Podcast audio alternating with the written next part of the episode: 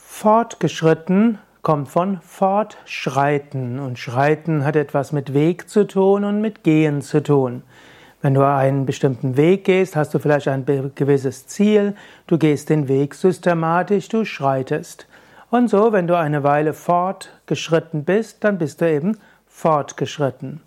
Als fortgeschritten bezeichnet man Menschen, die eine gewisse Meisterschaft erlangt haben oder sich auf dem Weg zur Meisterschaft weit bewegt haben.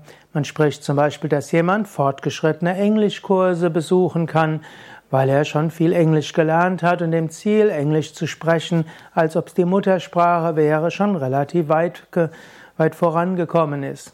Man spricht, dass jemand die fortgeschrittene Mathematik beherrscht, was dann eben Mathematik ist, die vielleicht der Durchschnitt Mensch so nicht einfach versteht.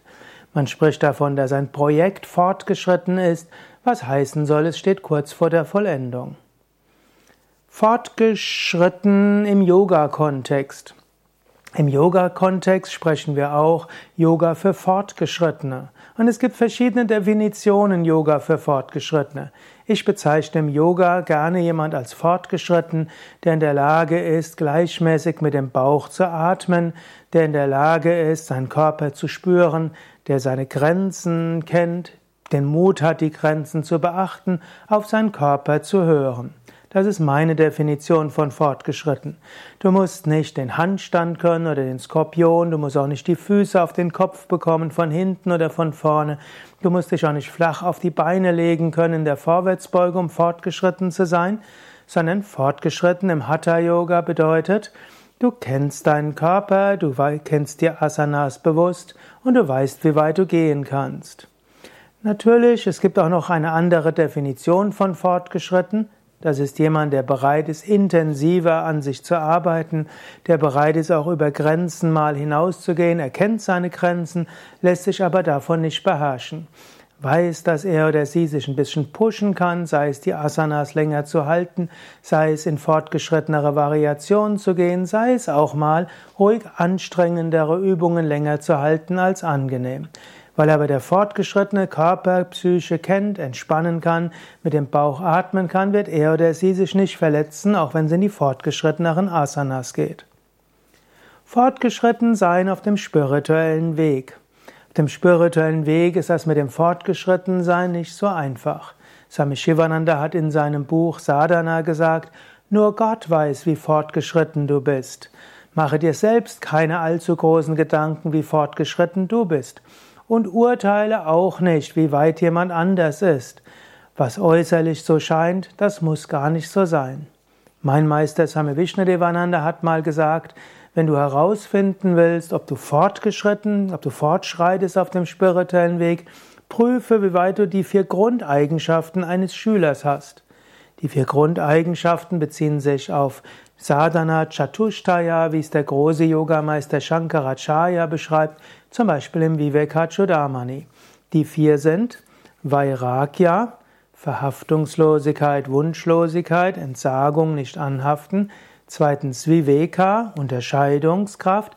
Drittens Mumukshutva, Sehnsucht nach Befreiung. Und viertens Shamadhi Shatkam, die Sechsheit der Tugenden zur Gelassenheit. Das sind also vier Dinge. Wenn du das überprüfen willst, kannst du erstmal überlegen, wie sehr habe ich Vairagya? Wie viel denke ich, dass mein Glück von Wünschen abhängt? Wie viel denke ich, dass wenn ich nur die äußere Welt ausreichend geschickt manipuliere, der Mensch mich richtig behandelt, wäre ich glücklich? Vairagya heißt, dich davon zu lösen. Nicht zu denken, Glück hängt von Äußerem ab.